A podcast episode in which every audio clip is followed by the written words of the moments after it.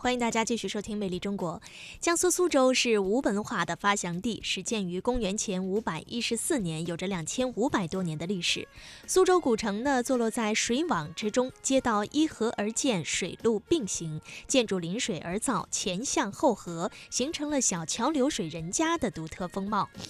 那接下来的魅力小城，就让我们一起感受苏州这座古城的魅力。苏州延续千年文明的经脉，苏州绽放厚积薄发的精彩。一座东方水城，让世界读了两千五百多年。它用古典园林的精巧，布局出现代经济的版图。它用双面刺绣的绝活，实现了东西方的对接。文化苏州，回味千年。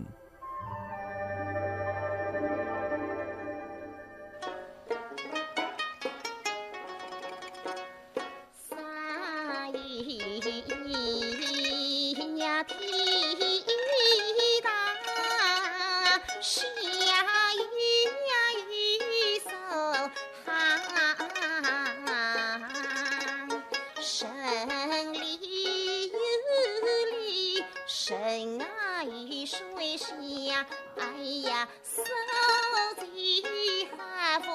刮，哈呀哈风刮，哎呀哎呀。听众朋友，大家好，我是鹏飞。您现在耳边听到的这段优美好听的声音是苏州评弹，怎么样？是不是感觉特别好听呢？苏州评弹可是首批列入到国家级非物质文化遗产名录的苏州传统艺术门类。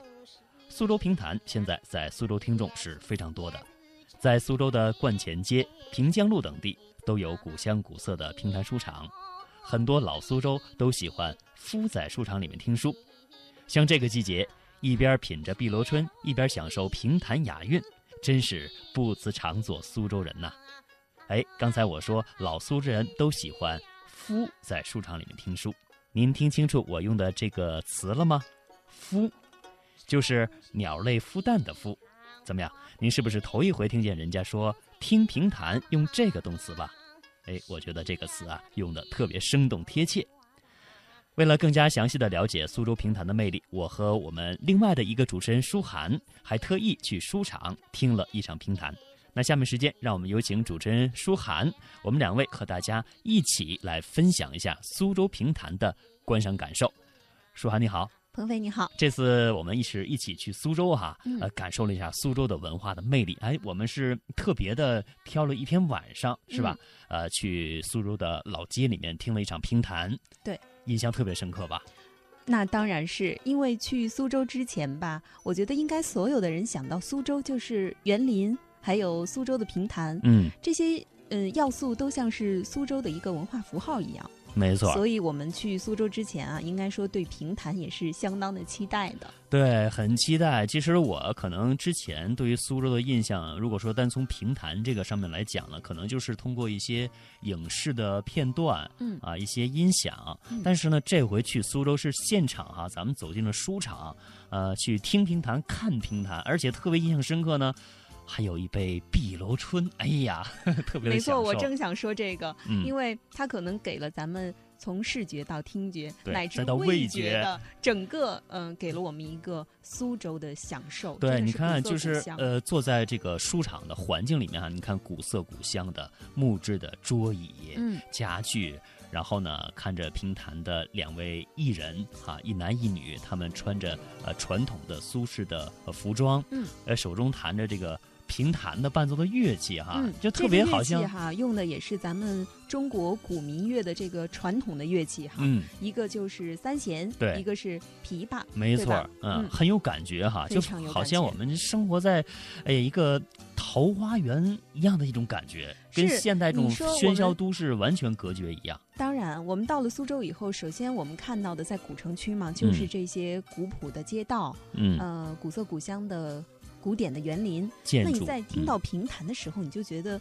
苏州人没有理由不慢下来去享受自己的生活。没错儿，哎，你还记得吗？我们在去寻找这个平潭书场的时候啊，嗯就是在它的古街里面，然后远远的就看见霓虹灯在闪烁哈、就是一个琵琶的外形。对对对，呃，那个时候因为已经华灯初上了，对，嗯，在一个感觉现代化的好像都市里面，寻找到了一条古老的步行街。嗯，然后呢，我觉得我们和那个评弹书场啊，应该是一种邂逅，没错儿，真的是一种就是邂原本我逅。们没有想到的，对但是当它突然映入眼帘的时候，哎，我就知道原来评弹离苏州人的生活是这样的近。就是苏州人的生活的原本的面貌的一种呈现，对，因为之前我们对评弹的印象，可能就像鹏飞刚刚讲到的嗯影视剧，对或者是我听到的都是，呃，改编自评弹的流行歌曲。没错儿，但是如此古朴的、传统的，甚至说是很地道的评弹啊，嗯，真的是现场直播在我们眼前。对对对，而且我还记得，就是远处啊，就是我们还没有看到呃那个招牌的时候，远处就传来了呃评弹的声音。我们对想着是不是哎什么音像店、呃卖的一种 CD 唱片呀、或者是什么嗯感觉？但是呢，又觉得这个声音哎特别的立体，特别的真实。是的嗯，呃，真的可以用那句话说：“未见其形，先闻其声”，没对错，不对？哎，呃，它就像你知道，我当时站在那个书场的楼下，我们嗯听着声音还没有走进去的时候，我想嗯到了什么？什么？我觉得这就像老北京的这个天桥剧场，或者是当时天桥艺人，没错没对吧错，，他们很自由自在的在一个很很开放的环境里去对表演自己的这个技艺，但对是他们的技艺啊，你别看是民间的，它嗯。绝对是精华的。没错儿，其实我们后来第二天哈、又去了苏州的园林，嗯在园林当中啊，哎，我也没想到是什么呢？就是在一些园林的平台上、戏台上，可能就是原嗯本呃住在园林里面的人，这为个了主人哈，主人、嗯为了方便看戏，为了方便看评弹，而是特意设立的一个评弹的书场。对我们现场也是有幸哈、嗯听到我了，们原以为用来听戏的台子哈，嗯可能就是一个历史的遗迹了。对，没想到现在呢，它被充分的利用了起来，而且真是物尽其用哈。在这样一个古典的园林里面，再听上一曲这个评弹，简直是绝配，我只能说。 没错，而且呢，我也知道我们现场一起是采访了两位评弹的艺人哈、嗯你还记得你当时问他什么样的问题，他是咋回答的吗？我当时因为我对评弹的印象呃了解嘛，非常的少，我当时就是特别想知道，哎，咱们这个评弹到底是怎样演唱的，嗯对吧？我觉得可能好多朋友们都有同样的这个问题哈。没错，然后当时的一个应该是一个女艺人吧，嗯，她就是苏州当地人，我们可以感受到她身上有很浓厚的江南美女的这个气质。没哈，错，就是很典雅，很有对韵味她哈，跟你讲话呢，也是苏州的吴侬软语，软软的、糯很糯可的，惜我也没学会。 我就知道，嗯，你你好是奶嗨，奶嗨，对，啊 但我咱们俩说的肯定不特别的标准不地道。嗯，她就告诉我说，这个评弹呀是一种既说又唱的形式。哎，对，这个就让我想起来，挺像北京的京韵大鼓。哎，没错，它和别的戏曲形式不是说只是唱，对哎，它是连说带唱。嗯，虽然我们不太懂这个呃苏州话，苏州话，嗯。可是我们听的是什么呢？苏州味儿。没错，那其实说到现在苏州本地的评弹艺术呢，其实他们传承和保护的效果还是比较好的哈。嗯我们不仅是在呃古街上能够见到呃专门的评弹的书场，同时我们在园林当中哈、也能够看到为游客们表演评弹的这这些艺人们。嗯同时呢，我们也知道现在在苏州有很多的人呢是从事着评弹的这样的工作，有年近七八旬的一些老人、老艺术家们，嗯啊，同时呢也有一些呃可能十几岁的学生们啊，正在嗯向这些老就人像去咱学们在习。园林里听的那个评弹的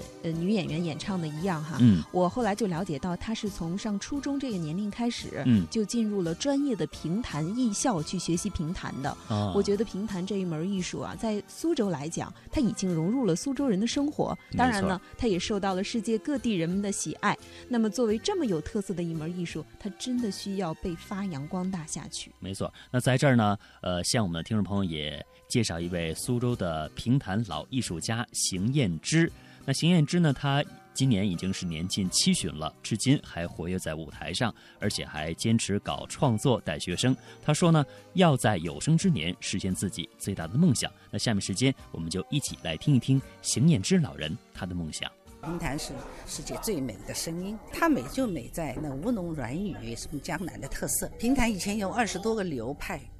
那些流派演员几乎都已经死了。那么你有时候以前的流派都是我们的财富、家当，如果说在你们手里倒退的时候啊，这是最最可悲的事情。我们害怕的就是这个，我们还要发扬这种烂污泥的精神。我就是如果我不能上台了，但是我做花盆里的泥，我能够种植出很漂亮的花来。凡是要来学习的学生，我都能尽心尽力的教他们唱，用各种各样的方法去互相渗透。那么既有与时俱进的交响，然后我们现在在编一套观音站呢，就是用纯民语的、纯我们苏州评弹方式的这种，如果说掺在一起的时候，我觉得会更有味道。如果我们评弹墨守成规的说话，那也没有前途的。评弹通过我们那个原汁原味的古老的根，然后发出新的芽来。我们去韩国演出，韩国都是体育馆，而且呢都是韩国人，可能还要去世界各地。所以我们也是一个心愿，也是一个梦，嗯能不能真正的把评弹带向全世界？希望我们这个梦想能够圆。我们这次在苏州还了解到，金庸武侠小说还可以用苏州话来演绎。这是十几年前苏州评弹与金庸小说的一次珠联璧合的创意合作，做了一个前无古人的大胆创新，就是首次演绎了评弹版的《雪山飞狐》。这部作品至今仍然传唱着，让苏州、香港两地的评弹票友欣喜不已。一个是沉淀无文化气质的苏州评弹，一个是释放真英雄豪迈的金庸武侠，这一刚一柔，就像两条从来不会相遇的平行线，如今邂逅了。那么具体会产生怎样的火花？这个奇妙的创新，我相信收音机前的听众朋友一定非常的好奇。那下面时间我们就一起来听一听。搿么究竟里向啥个物事人年纪也是个好人？那么究竟里面有什么东西，人要我要这样怕？金币，血肉模糊的一个人头，旁边还放好七只金镖。外头金面佛是不怕扎根，对人头一看，不认识啊。血肉模糊外边的一批人踮起脚尖儿都在看吴，兄，一个人昨儿头晚上血你赶肉到模糊山东武看不定清楚去啊了吧？哎，不难猜。怪不得他狐疑到昨天一夜。